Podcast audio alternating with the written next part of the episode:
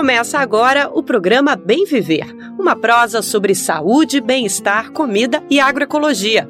Produção Rádio Brasil de Fato. Está no ar mais uma edição do Bem Viver, o nosso programa diário sobre agroecologia, meio ambiente, política, economia, cultura e muita informação de qualidade. Hoje é sexta-feira, dia 26 de janeiro de 2024 quase no finzinho do mês de janeiro. Passou rápido esse período de férias, né? Bom, seja bem-vindo, seja bem-vinda, pode se achegar e aumenta o som que eu, Camila Salmásio, te faço companhia na próxima uma hora com assuntos importantes preparados com carinho pela equipe de jornalismo do Brasil de Fato. E nesta edição você vai ouvir. O Brasil registra recorde no número de notificações de bullying e cyberbullying no país. MST celebra os seus 40 anos com a formatura do primeiro curso de sanfoneiros e sanfoneiras da reforma agrária. Conheça o filme A Injustiça Climática do Vale do Ribeira, que retrata a história e as condições de moradores rurais dos municípios de Iporanga e Eldorado, no estado de São Paulo. Tem entrevista exclusiva com o roteirista da produção. Ó, oh, não desliga seu rádio, não tira seu fone, porque o Bem Viver está só começando. Nós temos o um encontro marcado sempre de segunda a sexta, a partir das 11 horas da manhã, pelo rádio e também pelas principais plataformas de podcast. No site do Brasil de Fato você também consegue ouvir o nosso programa, além da parceria bonita com rádios de todo o Brasil que levam o bem viver para mais longe. E se você está em São Paulo, o Bem Viver também é transmitido na Rádio Brasil Atual, 98,9 FM na Grande São Paulo e pela internet na nossa rádio web, no site radio.brasildefato.com.br. Ó, oh, mas não esquenta se você perdeu os horários, porque dá para ouvir no seu tempo, a hora que você quiser. É só acessar o nosso site Brasil de Fato ou procurar os nossos conteúdos nas principais plataformas de podcast, como o Spotify, o Deezer e o Google Podcasts. E você também pode retransmitir o nosso programa aí na sua região. Já são mais de 100 emissoras fazendo a retransmissão em todo o território nacional. A lista dessas rádios está disponível no nosso site e cresce a cada dia. Se você representa uma emissora e quer entrar na rede, basta se cadastrar acessando radio.brasildefato.com.br e lá você clica em Como Ser uma Rádio Parceira. E a gente repercute um recorde de registros de bullying e cyberbullying no país. São Paulo é o estado com mais notificações desse tipo. E agora, com a sanção da lei que torna esse tipo de prática um crime sem direito à fiança, a tendência é que esses números de registros cresçam ainda mais. Dados inéditos dos cartórios de notas do país apontam um aumento histórico nos registros de bullying e cyberbullying, com alta média anual de 12%.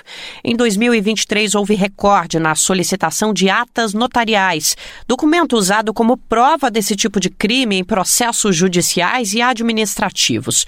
Foram mais de 120 mil notificações dessa natureza, o maior número já registrado. Ainda de acordo com o levantamento, o crescimento é contínuo desde 2007, início da série histórica da pesquisa. Na ocasião, houve solicitação de cerca de 25 mil atas notariais. No ano seguinte, o resultado subiu para mais de 90 mil. A partir de 2021, passou a ultrapassar a marca de 100 mil documentos por ano. O maior número de pedidos foi registrado no estado de São Paulo, que em 2023 teve mais de 20 mil requisições de atas notariais.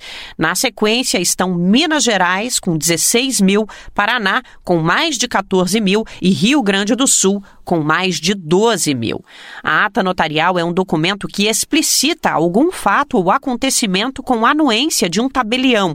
O objetivo é conferir fé pública a uma ocorrência, ou seja, trazer legitimidade para a questão narrada. Ela pode ser usada como prova da existência de um conteúdo publicado em um site ou rede social, por exemplo. Com a sanção da lei que institui a Política Nacional de Prevenção e Combate ao Abuso e Exploração Sexual de Crianças, crianças e adolescentes, o documento terá papel essencial. Entre os principais pontos da nova legislação está a criminalização do bullying e do cyberbullying. O processo para obter a ata notarial pode ser realizado presencialmente em um cartório de notas ou totalmente pela internet na plataforma e-notariado no site www.e notariado.org.br. Ataques pelas redes ou notícias falsas, por exemplo, serão registrados pelo tabelião com detalhes de data, hora, local da publicação ou mensagem e outras informações. A partir disso, a ata passa a ser considerada uma prova judicial. De São Paulo, da Rádio Brasil de Fato, Nara Lacerda.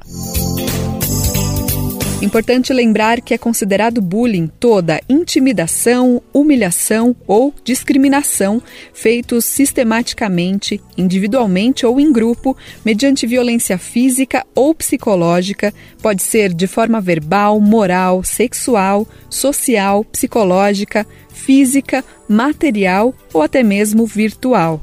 A denúncia pode ser feita através do Disque 100, que funciona 24 horas por dia, todos os dias da semana.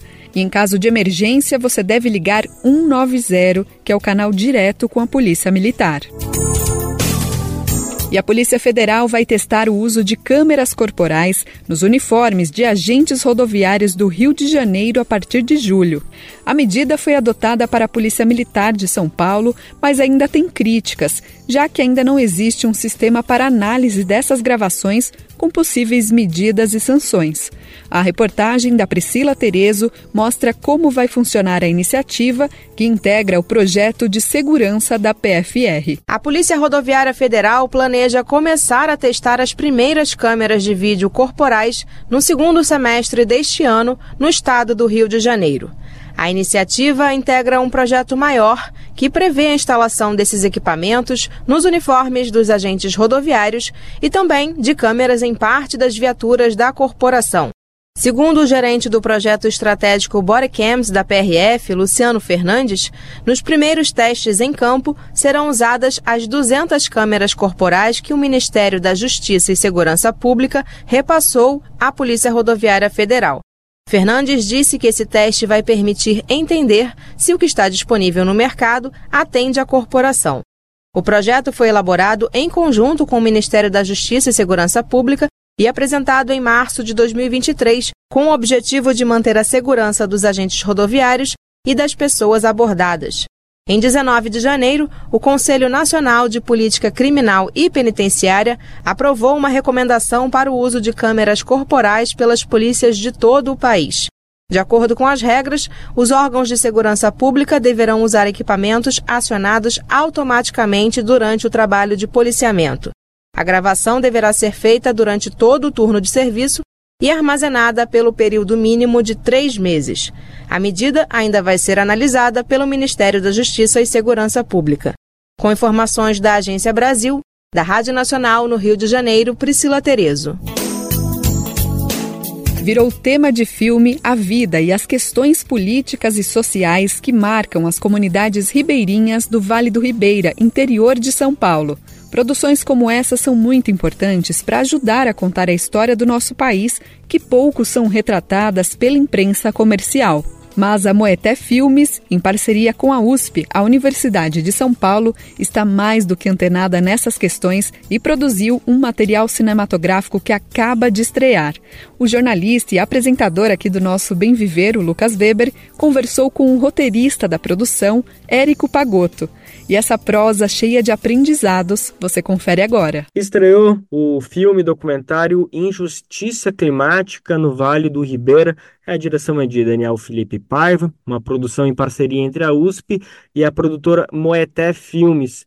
Essa produção, esse longa narra a vida de comunidades ribeirinhas e quilombolas a partir da pesquisa acadêmica sobre a vulnerabilidade social e climática que essas comunidades estão enfrentando, especialmente nos últimos anos. Aqui acho que é importante a gente fazer uma contextualização, principalmente para quem não é de São Paulo, que talvez Vale do Ribeira não seja assim é, uma, algo muito sonoro, assim, muito comum de se escutar, mas aqui é uma região aqui do estado de São Paulo, localizado mais ao sul, próximo ali com a divisa com o Paraná, no litoral do estado e é uma região muito famosa, muito rica, por justamente abrigar seu local originário de comunidades quilombolas, indígenas, caiçaras, enfim, um território extremamente rico nessa, nessa cultura e também na biodiversidade. A gente consegue ver que fragmentos da Mata Atlântica se preservaram muito mais lá do que em outras regiões do estado, e não só de São Paulo, a gente pode falar de outras regiões. A gente sabe como a Mata Atlântica, infelizmente, tem um remanescente bem baixo e boa parte está justamente presente nessas comunidades.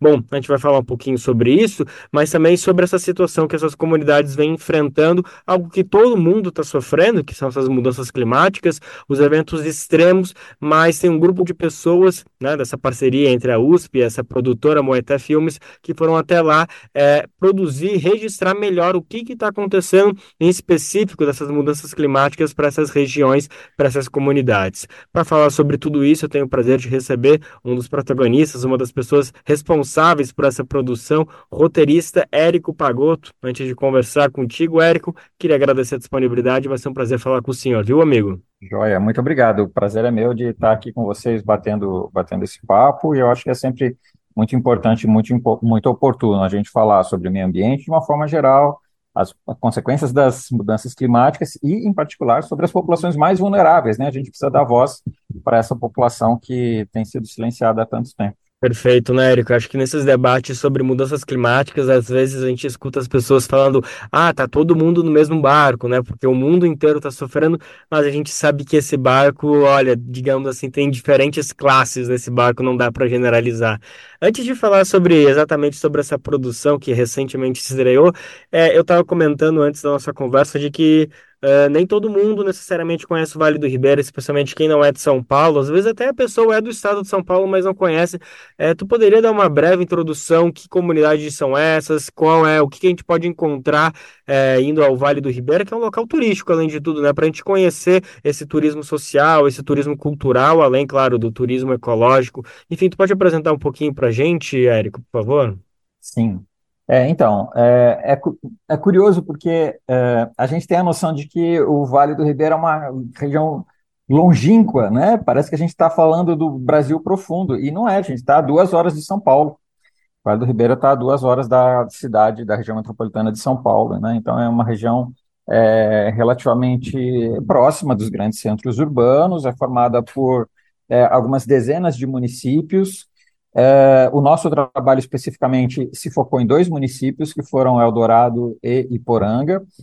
É, é, a gente tem nessa região do Vale do Ribeiro uma, não só uma biodiversidade rica, mas uma sociodiversidade muito rica também. Então, a gente tem ribeirinhos, quilombolas, caboclos, uh, japoneses que vieram da, da imigração japonesa. Então, Uh, a gente tem, o professor Diegues fala isso, inclusive, no, no, nosso documentário, né? O professor Diegues é um dos maiores antropólogos da atualidade, trabalhou e estudou durante muitas décadas no Vale do Ribeira, participa com a gente dessa produção. Ele fala que essa é a região, é, uma das regiões mais ricas do Brasil, do ponto de vista da sociodiversidade.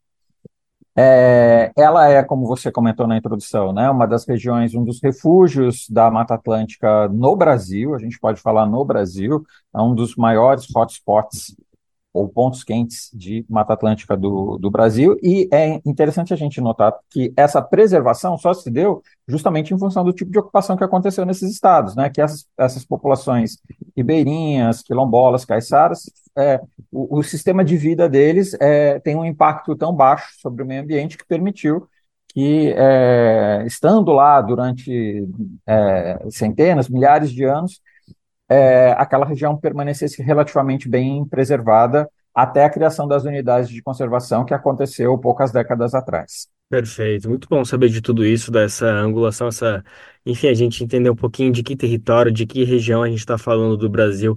Agora, Érico, entrando um pouquinho mais nessa produção do, do filme agora lançado, né, Injustiça Climática no Vale do Ribeira, conta um pouquinho como surgiu essa ideia, da onde que veio essa necessidade de documentar, quando que vocês perceberam que era o momento de fazer, porque a gente sabe que é algo que está acontecendo, né? A gente vem os vem, vem vem percebendo os fenômenos cada vez ficando mais intensos, então a gente não sabe muito até onde vai. Então, por que essa decisão de, neste momento, fazer essa produção? A Moité é uma produtora audiovisual que tem um foco em é, jornalismo científico, em particular jornalismo científico de cunho socioambiental. É, e nós temos desenvolvido, ao longo do, da nossa trajetória, é, vários projetos em parceria com a USP, é, em particular com o NOS, que é o Núcleo é, de Pesquisa sobre Organizações, Sociedade e Sustentabilidade, um grupo de, de pesquisadores que reúne pesquisadores não só da USP, mas de outras universidades também, inclusive de universidades internacionais. É, o projeto começou pelo NOS, começou, foi uma iniciativa do NOS, desse grupo de pesquisadores da USP. É, começou com um trabalho que já vinha sendo desenvolvido de justiça climática e produção de material é, pedagógico. Então, uma das estudantes do grupo é moradora da região, é, sua família está lá, né, a, há muitas décadas, ela é originária de lá, é, e ela tem desenvolvido vários projetos interessantes na região. Então, atualmente ela está desenvolvendo um projeto de é, mestrado na área, é, falando um pouco sobre isso, sobre as injustiças socioambientais. E aí, em parceria com uma universidade é, em específico, que foi a Universidade College of London, que conseguiu, que entrou é, financiando o projeto de pesquisa, a gente conseguiu reunir esse grupo de pesquisadores da, da USP para ter é, recursos para retratar um pouco de como que é o cotidiano dessas pessoas e como que elas têm sido afetadas pelas mudanças climáticas de forma geral. Então, o projeto de pesquisa da USP começou há mais ou menos dois anos atrás, é, a partir desse, desse estudo da, da Beatriz Nestlener, foi uma das pesquisadoras e depois é, ganhou o, o, corpo da equipe do Nós. E aí o, a Moité entrou no final, é, traduzindo da linguagem científica, que foi o projeto de pesquisa original, para uma linguagem mais coloquial, para uma linguagem mais cinematográfica, é, um, um, resumo de, do que foi, for, de como foi conduzido o projeto e quais foram seus principais achados. Perfeito.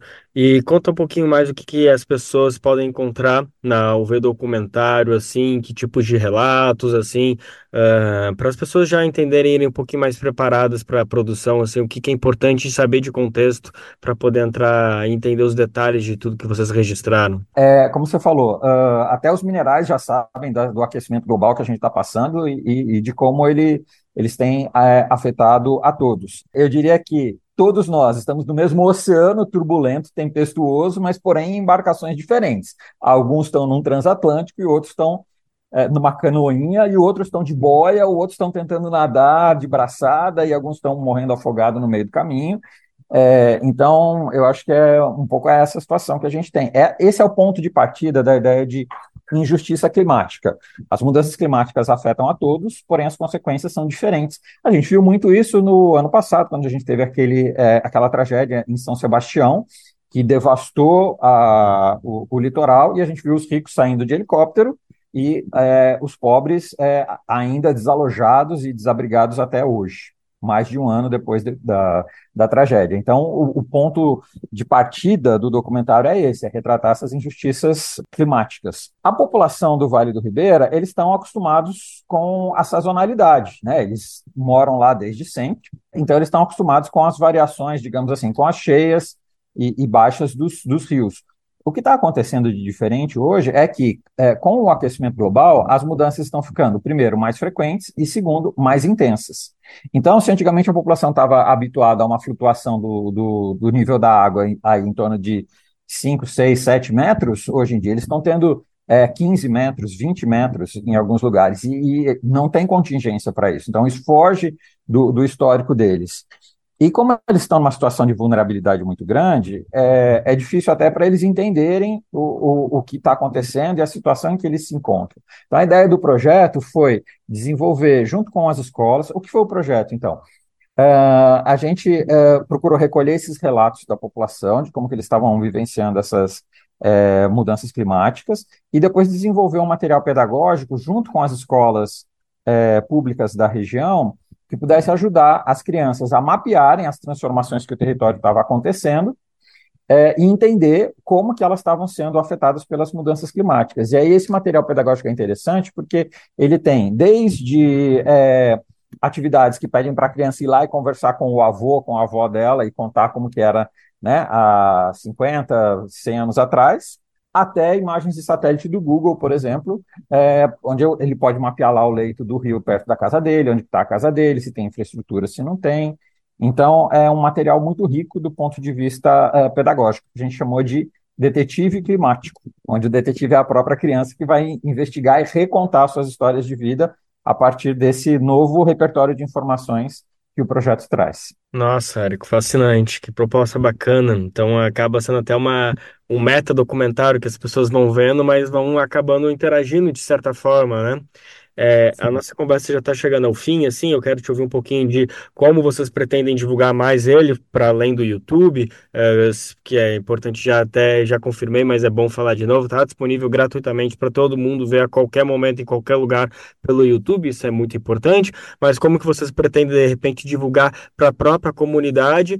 E, e quero te ouvir um pouco sobre isso e sobre uma última reflexão que é uma coisa um pouco mais complexa, assim, que eu queria trazer, que eu queria te ouvir, que como você estava comentando, comentou algumas vezes, é, a gente não está no mesmo barco, né? Um oceano turbulento e cada um está na sua embarcação. Tem pessoas que estão sendo muito mais afetadas. Então a gente precisa de uma sensibilização da população brasileira, mas principalmente das autoridades, para ver que a gente não pode simplesmente tratar as coisas dessa maneira igual. A gente precisa pensar que existem populações que exigem uma atenção extremamente urgente mas me parece que a questão é mais profunda, não é simplesmente dar condições para que a população é, possa sobreviver a essa nova condição climática. A gente precisa entender que essas comunidades têm a resposta para enfrentar justamente tudo que a gente está vendo, né? Tudo que a gente está passando, todo esse mal que a gente construiu. Essas comunidades caiçara, quilombolas, ribeirinhas vivem de uma maneira que não, se dependesse deles, nada disso estaria acontecendo. Então me parece que não é só dar um passo, são dois passos que esse filme, eu imagino, está tentando proporcionar para toda a população. É por aí, Érico? Sim, Bom, então vamos lá. Como que foi a construção desse filme? A gente, a gente veio co-construindo, desde o começo do projeto, a gente veio, veio co-construindo. Então a gente gravava um pouco, filmava, ia lá, discutia com a população, voltava, editava mais um pouco, e a gente foi meio que fazendo é, essa co-construção juntos. A estreia aconteceu, como você falou na, na abertura do programa, né, no dia 12 de janeiro, é, com uma exibição pública para a comunidade, e a partir dela vai ficar é, disponível no YouTube.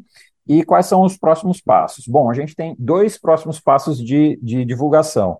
Um, que é a divulgação científica, então, esse estudo que teve, é, que durou dois anos, ele gerou uma série de estudos científicos que vão ser publicados no formato de artigos científicos mais voltados para a academia, né, já que é fruto de, da parceria entre duas universidades, e uma parte de comunicação, é, de jornalismo científico, que vai ser, agora a gente está é, entrando numa fase de é, é lançar em várias é, festivais e, e, de fazer esse processo de divulgação via internet é, para outros grupos é, de pesquisa que também têm afinidade com o tema que a gente está falando. Então, ao longo do ano de 2024, a gente vai fazer uma série de lançamentos em é, festivais e em eventos voltados à área socioambiental.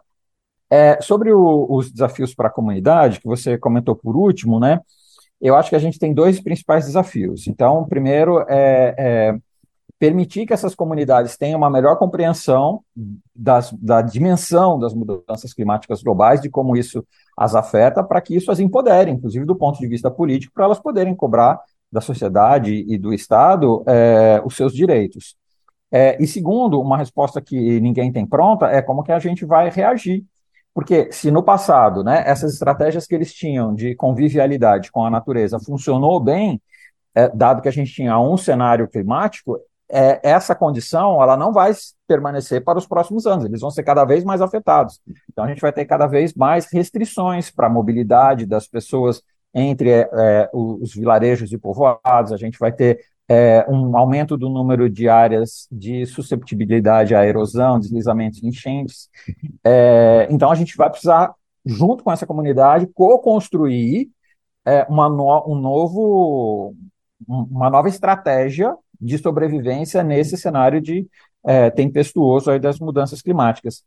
Claro, a, a, gente pode aprender com eles é, essa descer um degrau na velocidade, na intensidade com que a, a, o avanço do capitalismo está ocorrendo e, que é, e como que isso tem degradado o meio ambiente. Mas só isso não é mais suficiente. Né? A gente precisa pensar novos estilos de vida, a gente precisa do apoio do, do Estado, do poder público, das, das três esferas, para que é, a gente consiga criar um, um, cenário é, onde a gente é, atue de forma preventiva às mudanças climáticas, aos impactos das mudanças climáticas que vão afetar essas comunidades mais vulneráveis, para não ficar sempre de forma reativa tentando realocar pessoas da forma como dá e, e, o que aumenta a vulnerabilidade dessas, dessa população, né? E de certa forma é, aumenta as injustiças é, sociais, socioambientais. Então o desafio é imenso e a gente mal está começando a explorar a, a, a, ponta do iceberg aí de tudo que a gente tem para fazer.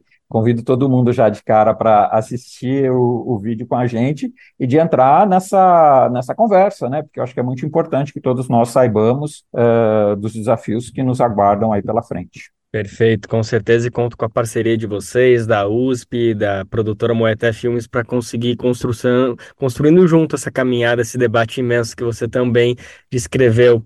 Érico Pagotto, então, muito obrigado mais uma vez pela disponibilidade, viu, amigo? Joia, muito obrigado, parabéns pelo trabalho de vocês, um forte abraço. Perfeito, acabamos de conversar então com o roteirista Érico Pagotto, ele é um dos responsáveis, um dos articuladores por esse filme e documentário que estreou agora, está de graça no YouTube, Injustiça Climática no Vale do Ribeira, uma produção, uma direção, perdão, de Daniel Felipe Paiva. A produção, essa sim, é parceria entre a USP e a produtora Moeté Filmes. Quem quiser ver, está disponível de graça no YouTube. Procura por Injustiça Climática no Vale do Ribeira, que consegue acessar esse filme a qualquer momento, de graça, vale muito a gente ver, ver de novo e compartilhar por aí.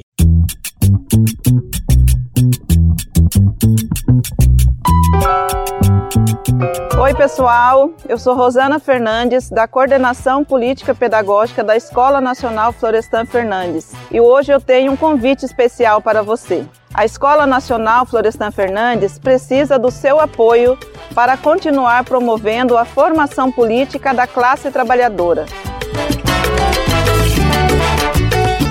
Desde 2005, mais de 40 mil pessoas do Brasil e do mundo já passaram pela Escola Nacional, que continua existindo por meio da solidariedade dos movimentos populares e associados que contribuem com esse projeto.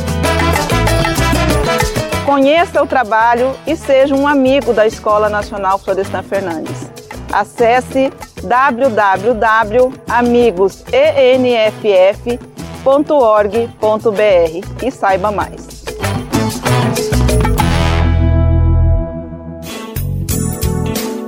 E um tema importante para garantir a conservação do meio ambiente são as regras de licenciamento ambiental. O Senado deve analisar este ano a aprovação da Lei Geral do Licenciamento Ambiental, que busca disciplinar o que está previsto na Política Nacional de Meio Ambiente.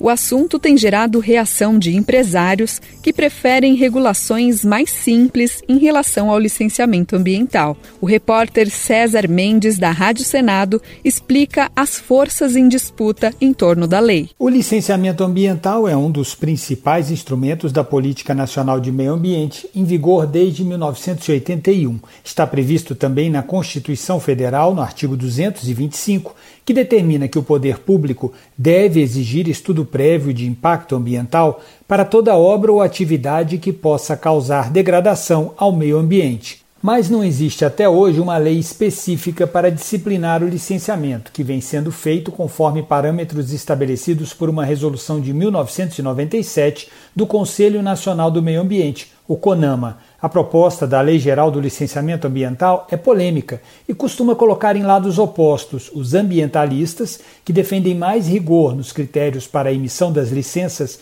e o setor produtivo, que pede regras mais simples e que facilitem o desenvolvimento econômico do país. O texto, aprovado em 2017 na Câmara dos Deputados, foi enviado para análise de duas comissões do Senado, Meio Ambiente e Agricultura. Em maio do ano passado, foi realizada uma audiência pública conjunta e a proposta esteve para ser votada na última reunião da Comissão de Meio Ambiente, mas acabou sendo retirada de pauta a pedido do relator, Confúcio Moura, do MDB de Rondônia, que pediu mais tempo para resolver todas as divergências antes da votação. Para que ele vá a plenário mais fácil de ser analisado pelo Pleno. Indo divergente, termina deixando os senadores em profunda dificuldade e termina que o nosso projeto pode ser rejeitado no todo ou em parte, e isso é um prejuízo muito grande depois de praticamente 20 anos de tramitação do projeto. É um projeto necessário, a Lei Geral do Licenciamento ela é necessária é, é aguardada com ansiedade há, há, muitos anos, tanto por ambientalista quanto também por setor produtivo brasileiro. Tereza Cristina, do PP de Mato Grosso do Sul, relatora da matéria na Comissão de Agricultura, disse que acredita na convergência dos dois relatórios. Que a gente tenha aí um licenciamento que seja moderno, né, mas também que tenhamos atenção é, com o meio ambiente, porque eu acho que é isso que todos esperam dos nossos dois relatórios, para que a gente possa convergir no máximo. A presidente da Comissão de Meio Ambiente, Leila Barros, do PDT do Distrito Federal, disse que também acredita na convergência dos dois relatórios e na aprovação do projeto. Da Rádio Senado, César Mendes. Qual foi a última vez que você ajudou a salvar uma vida? Nájila Lima, do Hemocentro do Ceará, tem um recado para você. As doações de sangue elas devem acontecer todos os dias, não somente em datas comemorativas como Semana Santa, Natal. Né? O paciente ele não escolhe o dia de adoecer, a gente não tem sangue em farmácia nem em laboratório. A gente realmente precisa contar com a disponibilidade, a solidariedade das pessoas. Tome uma atitude e salve vidas. Doe sangue. Uma parceria Rádio Senado. Agora vamos falar de luta e resistência popular. Brasília vai sediar no dia 28 de janeiro a primeira Marcha Trans do Brasil. O ato celebra os 20 anos do Dia da Visibilidade Trans aqui no país e deve pautar a luta da população LGBTQIA, por saúde, educação, memória e acesso à justiça. A reportagem é de Afonso Bezerra. Brasília será palco da primeira Marcha Trans Brasil no dia 28 de janeiro. Organizada pela ANTRA, Associação Nacional de Travestis e Transsexuais, a mobilização agrega mais de 40 instituições apoiadoras. A ideia é promover a maior ocupação feita por pessoas trans e travestis do país. A concentração começa a uma da tarde em frente ao Congresso Nacional e segue em cortejo até a altura do Museu Nacional da República. O Dia da Visibilidade Trans no Brasil completa 20 anos de celebração no próximo dia 29 de janeiro. A organização da marcha convoca pessoas trans e travestis, toda a comunidade LGBTQIAP+, e pessoas aliadas para ocupar as ruas do centro do poder na capital do país. A mobilização tem como madrinhas as parlamentares Érica Hilton, do PSOL, e Duda Salaber, do PDT, as primeiras deputadas federais trans do Brasil. Vale lembrar que a palavra marcha em questão é escrita com S em vez da letra C.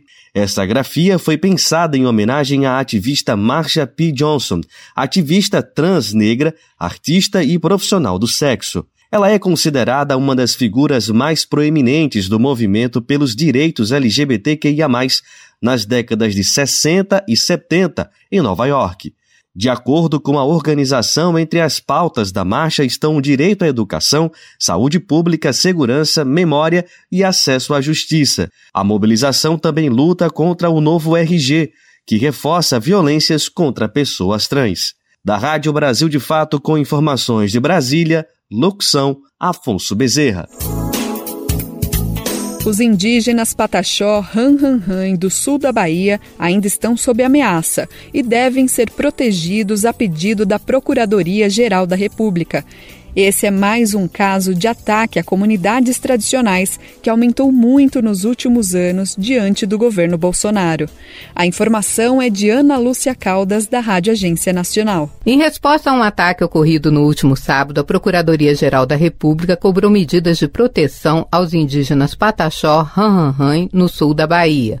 Um grupo de Pataxó foi atacado na cidade de Potiraguá. Na ocasião, Maria de Fátima Muniz, a nega Pataxó, foi baleada e morreu. O cacique Nailton Muniz Pataxó também foi atingido e passou por cirurgia. Outros indígenas também ficaram feridos. Dois fazendeiros da região foram detidos, acusados de homicídio e tentativa de homicídio. A subprocuradora Eliana Torelli disse que acompanha as investigações para a responsabilização dos acusados dos ataques e cobrou medidas para a regularização de terras indígenas. Após os ataques, o governo da Bahia anunciou a criação de um grupo de trabalho para discutir a questão dos conflitos por terras no estado e propor estratégias para a regularização fundiária dos povos tradicionais. Com informações da Agência Brasil, da Rádio Nacional em Brasília, Ana Lúcia Caldas. E diante de casos como esse, que vitimou a mestra Nega Pataxó de forma tão covarde, a gente reforça a importância da regularização de terras dos indígenas brasileiros e de medidas mais rigorosas para a proteção desses territórios. Recentemente, há menos de um mês, outra liderança da etnia foi assassinada. O cacique Lucas Cariri Sapuyá, de apenas 31 anos, foi morto em uma emboscada quando voltava para casa junto com seu filho. A principal reivindicação dos Pataxó Ranranran é o direito de viver em paz e garantir o modo de vida tradicional em seu território. A ABJD é a Associação Brasileira de Juristas pela Democracia. Defende o Estado democrático de direito, a presunção de inocência, o devido processo legal e o acesso à justiça. A ABJD é a única organização do Brasil que reúne todas as categorias de juristas do estudante à juíza, da servidora do sistema de justiça ao defensor público. Juristas democráticos são essenciais para evitar retrocessos e avançar nos direitos e garantias. Faça parte da ABJD. Entre no site e associe-se a bjd.org.br.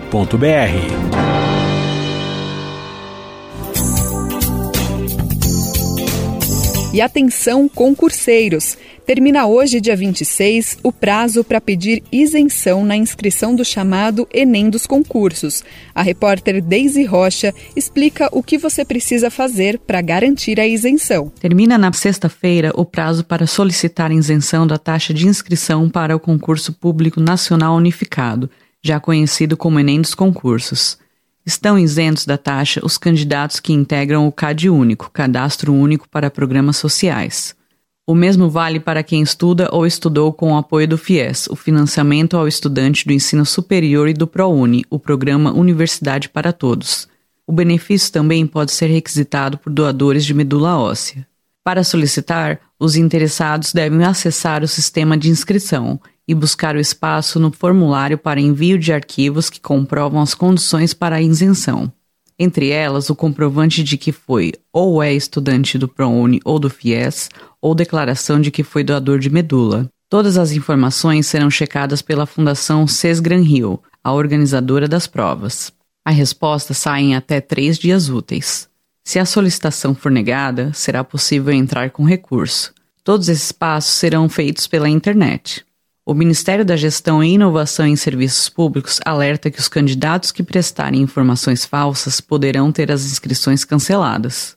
As pessoas que não tiverem a isenção aprovada poderão se inscrever pagando a taxa, que custa 60 reais para os cargos de nível médio ou R$ 90 no caso dos cargos de nível superior. Neste caso, o prazo é um pouco maior, vai até o próximo dia 9 de fevereiro, que é a data limite para as inscrições regulares. A primeira edição do chamado Enem dos Concursos vai selecionar 6.640 profissionais para 21 órgãos públicos federais. As provas devem ocorrer no próximo dia 5 de maio e serão realizadas em 220 cidades em todos os estados do país, além do Distrito Federal. Os candidatos realizarão provas objetivas específicas e dissertativas, de acordo com as áreas de atuação. O resultado definitivo sai em 30 de julho. Pelo cronograma oficial, os candidatos aprovados começarão a ser convocados para ocupar os cargos em agosto desse ano. De São Paulo, da Rádio Brasil de Fato, locução Deise Rocha. Quer saber onde encontrar livros bons, baratos e com conteúdos que te ajudam a entender a situação atual do Brasil e do mundo? Na expressão popular Lá você encontra obras sobre marxismo, agroecologia, educação popular, literatura e muito mais. Com os livros da expressão popular, você se fortalece para a batalha das ideias e para a construção de um mundo melhor. Para saber mais sobre o acervo dessa editora popular, acesse o site expressãopopular.com.br ou faça uma visita à livraria na Rua Abolição 201, próximo ao metrô Anhangabaú, em São Paulo. Editora Expressão Popular. Programa Bem Viver. Sua edição diária sobre saúde, bem-estar, comida e agroecologia.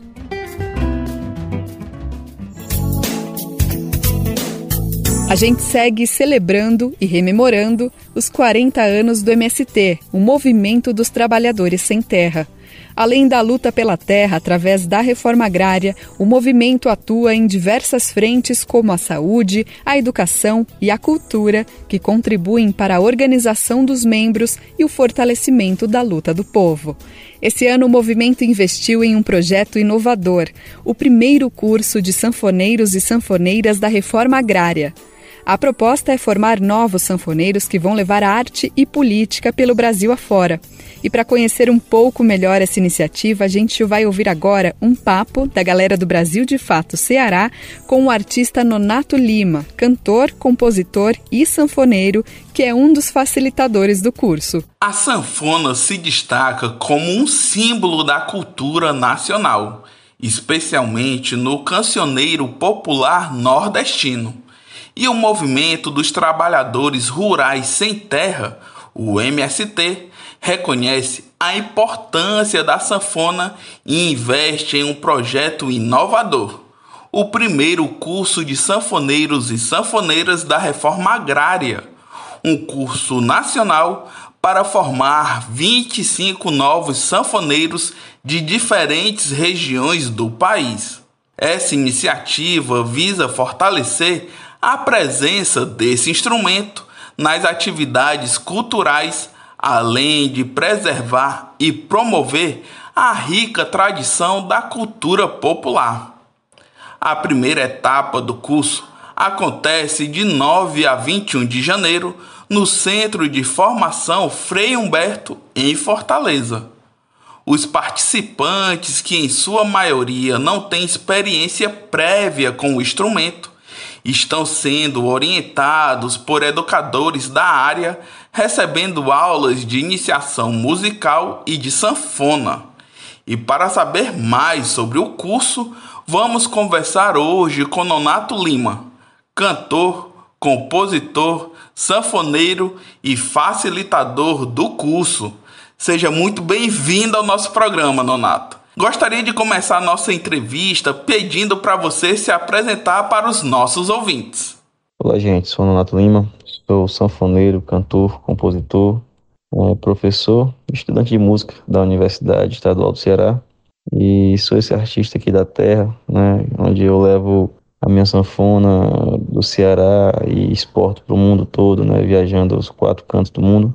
E assim essa é a minha vida, já com quase 20 anos de carreira, Comecei a tocar na noite com 12 anos de idade e tô aí, né, nessa luta firme, levando o que há de melhor da nossa cultura para o mundo.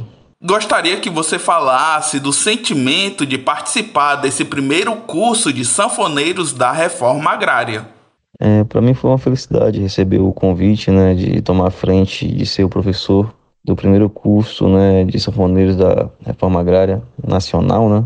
É, para mim foi uma felicidade pelo fato de de estar tá pegando alunos, né, que nunca tiveram contato com o instrumento, né, começar do zero, literalmente do zero, e ter duas semanas de curso intensivo foi um, um desafio para mim, porque geralmente os cursos que eu dou por aí Brasil afora, geralmente as pessoas já têm um certo conhecimento, e nesse curso não, foi uma coisa para mim inovadora, né, que os alunos realmente pegaram o instrumento do zero, né?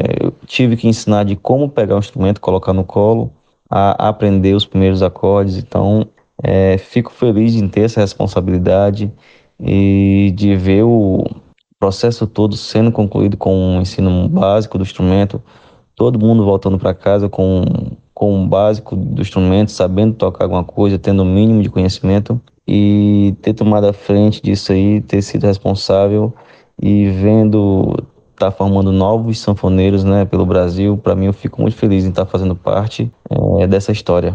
Nonato, você é um dos facilitadores do curso. Qual a importância de passar seus conhecimentos para essa nova geração de sanfoneiros? Eu fico muito feliz em estar passando um pouco do meu conhecimento para os alunos, né? Essa troca de experiência é muito importante e fico muito feliz quando estou é, viajando, estou em algum lugar do Brasil ou do mundo e a pessoa dizer que aprendeu sanfona comigo, que começou no instrumento por, por minha causa, porque me viu tocando. É, eu, me, eu fico muito feliz porque eu me espelho muito é, nos grandes nomes como Luiz Gonzaga, Dominguinhos e Luiz Gonzaga principalmente é, foi uma das pessoas que lutou muito para para sanfona não morrer, para sempre continuar a luta da, da, da cultura, da música e Luiz Gonzaga, ele por onde passava, né, quando ele via um sanfoneiro, ele dava uma sanfona, incentivava. E um curso desse, como o curso de sanfona da reforma agrária, que está dando a possibilidade para as pessoas aprenderem, está dando o instrumento. É, confesso que já dei milhares de cursos pelo Brasil, no mundo, e eu nunca vi um curso é, desse tamanho, né, que dá total é, a portabilidade para os alunos terem o, o estudo e adquirir seu instrumento. Então, nunca vi um curso fazer isso. Então, primeira vez que eu estou vendo um curso desse porte que dá total acesso e facilidade é, para os alunos terem o, o, conhecimento com o instrumento. Então, estou muito feliz em é, estar é, tá, tá colocando meu aprendizado, né, meus ensinamentos e vendo eles aprendendo para mim, eu fico muito satisfeito. Vou, vou sair do curso muito feliz com isso qual a relação da sanfona com a arte, a cultura e a luta do povo do campo, principalmente da reforma agrária. A sanfona, a princípio, ela é a cara do Nordeste, né? Aqui no Brasil, quando se fala em sanfona, a gente já lembra do Nordeste, do que o Luiz Gonzaga é, aclamou, né, com a sua sanfona, com a sua voz, ele que lutou pelo povo do sertão é, nas suas músicas, nas suas canções, né, as composições que ele fazia. Foi uma luta de anos, né, brigando pelo seu povo. É, uma voz que dava um poder, né, começou a dar um poder para um povo que era totalmente esquecido, né, na região mais sofrida do Brasil, do Nordeste do Brasil. E através disso o povo começou a ganhar voz. A sanfona, na minha opinião, é uma das principais representantes da cultura do Nordeste, principalmente. Eu acho que a sanfona é uma das principais armas que, tem, que temos né, é, na cultura para poder termos voz, né, é, chegar onde a gente quer. E a cultura, a arte, ela cura, né, a música ela faz tudo que há de bom. Então, nada melhor do que agregar a sanfona, a arte, a cultura, a luta pelo nosso povo.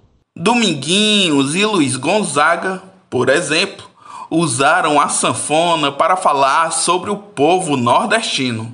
Eu queria que você falasse como a arte pode contribuir para a luta de um povo. É, Luiz Gonzaga e, e Dominguinhos, né? Dominguinhos, sucessor de Luiz Gonzaga, e eu que tive o prazer de trabalhar com Dominguinhos, né? De conviver com ele. Então eu senti um pouquinho na pele assim, de como é a questão da, de passar a sua voz, né? O seu poder que você tem com a sanfona pro povo, né? Então, o Dominguinhos aprendi muito com ele essa questão é, da luta que eles têm, o compromisso que eles tiveram com o Nordeste, né? Inclusive, tem uma música do Luiz Gonzaga que o Luiz Gonzaga fala que, que o compromisso do Dominguinhos com o Nordeste era muito sério. E o Dominguinhos passou isso para os seus sucessores, né? Então, eu acho que eu tenho esse meu compromisso também com o Nordeste, né? Eu que venho do interior, também, né? Venho de família de agricultores. Então eu tenho esse compromisso e a sanfona, a nossa arte, ela tem tudo para poder contribuir com a luta de um povo, né? Um povo que quer ter voz e ter seus direitos, né? Então acho que é isso. Nonato, o curso se encerra no dia 21 de janeiro ou vocês já estão pensando em algumas atividades mais para frente? Isso, é, dia 21 de janeiro vai ter a apresentação de encerramento, né? É onde os sanfoneiros, os alunos já irão fazer sua primeira apresentação, apresentar duas músicas que eles aprenderam no decorrer das duas semanas. Então, para vocês verem como o curso deu um resultado rápido, né?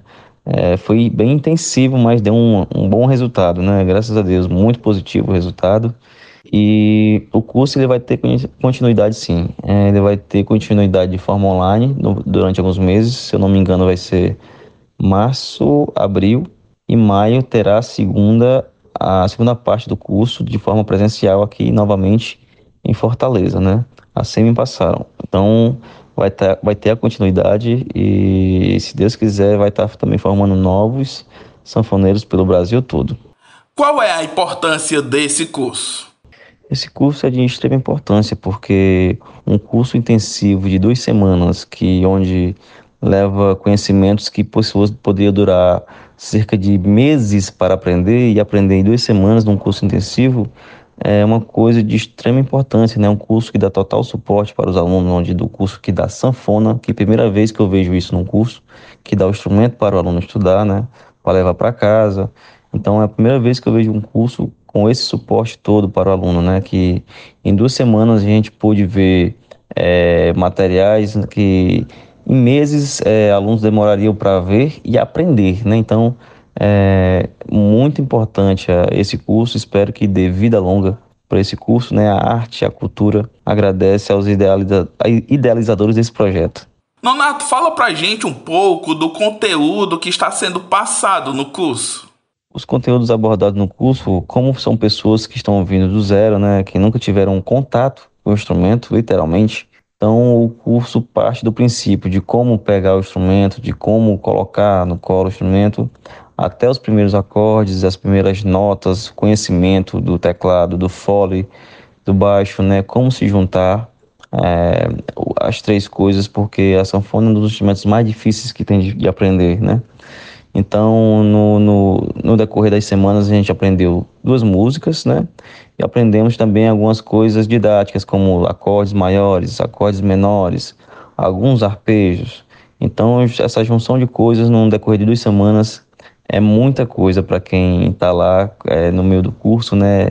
Para quem está de fora, às vezes pode até pensar que é pouca coisa, mas é bem puxado por conta do peso do instrumento. Mas todos os alunos tiveram um saldo bem positivo nas duas semanas. Nonato, infelizmente a gente está chegando ao final da nossa entrevista. Muito obrigado pela sua participação hoje por aqui. Espero que a gente tenha outras oportunidades para conversar Queria saber se você gostaria de deixar alguma mensagem para os nossos ouvintes. Em primeiro lugar, agradecer vocês pelo convite da entrevista. Em segundo lugar, né, agradecer essa parceria do MST com o Porto Iracema e de estar proporcionando esse projeto lindo para os alunos, né, aprendendo esse instrumento. E eu tá sendo o professor, né, tá colocando essa semente é, nisso tudo. Então, estou muito feliz, né, cumprindo a minha missão, assim como Luiz Gonzaga deixou, como Dominguinhos deixou, e eu, como discípulo, não poderia fazer diferente, né? Tô fazendo aqui minha parte de coração e vendo assim um fruto de novos sanfoneiros, né? Novas pessoas para engrandecer a cultura, engrandecer a arte. E é o que eu faço no meu trabalho, é isso. Então, só tenho a agradecer. E é isso aí. Quanto mais pessoas na arte, na cultura, mais voz nosso povo terá, mais voz o Nordeste terá. Então, estou fazendo minha parte e é isso aí. Obrigado a todos. Nonato, mais uma vez, muito obrigado. E é isso, pessoal. A gente vai ficando por aqui, mas nos encontramos na próxima semana com mais um De Vera. Até lá!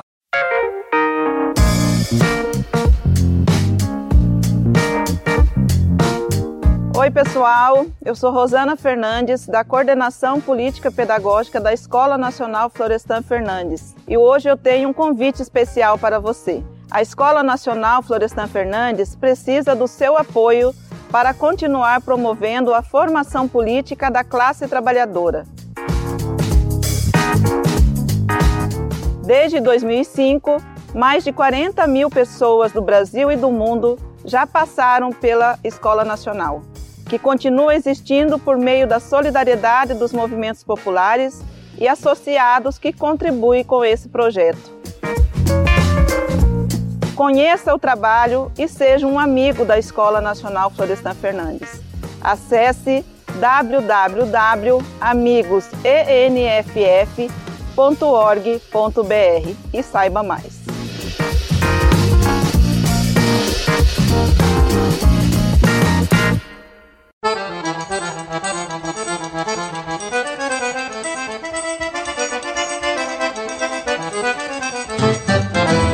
Vida longa arte, à cultura e também ao MST, um movimento fundamental na luta por uma sociedade mais justa. E para homenagear aqueles homens e mulheres que são assentados e assentadas e que fazem a luta acontecer para valer, ninguém melhor do que ele, Dominguinhos, num solo ao lado de Sivuca e Oswaldinho.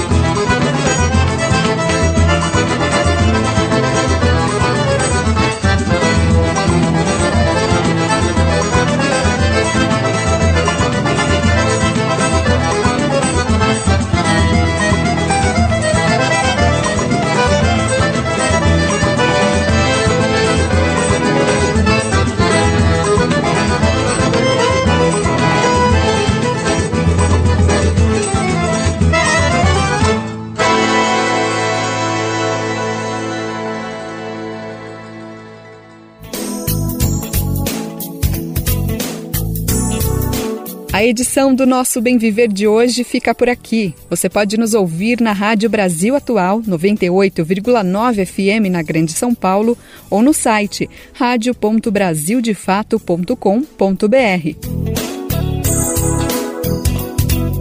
programa vai ao ar em diversas rádios pelo país. A lista completa de emissoras que retransmitem o Bem Viver você encontra no nosso site, na matéria de divulgação diária do programa.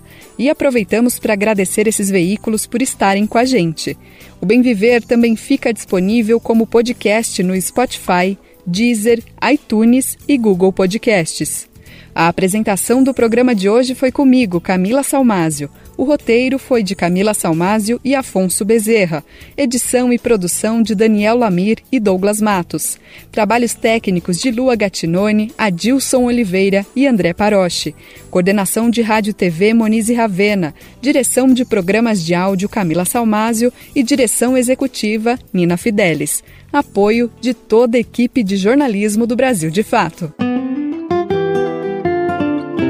Você ouviu o programa Bem Viver, uma prosa sobre saúde, bem-estar, comida e agroecologia. Produção Rádio Brasil de Fato.